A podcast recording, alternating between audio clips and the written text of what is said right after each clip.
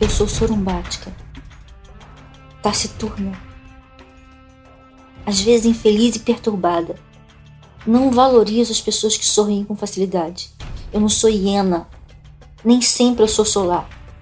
Eu não conseguiria viver sem momentos de escuridão, de silêncio e de cortinas fechadas. Odeio quando alguém entra no meu quarto reclamando das minhas cortinas fechadas e olha para mim com um olhar benevolente, passando a mensagem de trazer a luz para sua vida. A pior coisa que um amigo pode me fazer é classificar o meu jeito antissocial como resultado de uma pretensa falta de amor. Eu amo, eu amo intensamente, sempre.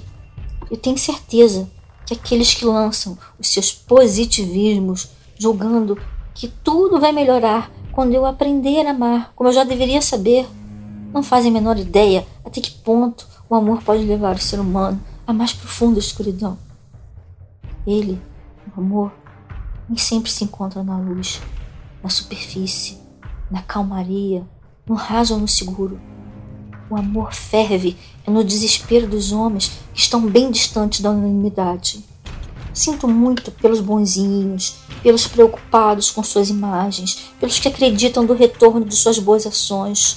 O mundo se tornou um imenso concurso de Miss, onde todos querem ser belos, mostrando os dentes, torcendo pela paz mundial. Não acho a paz um benefício.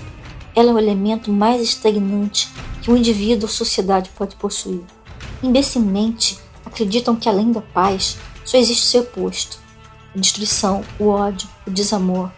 Existe um caminho oculto entre as pontas dessa corda bamba e foi conveniente ilustrar que nossas únicas opções são o céu e o inferno. Há amor nesse simbólico inferno. Há o mais profundo desrespeito ao ser humano nesse conto da carochinha que é o céu e sua imagem do bem.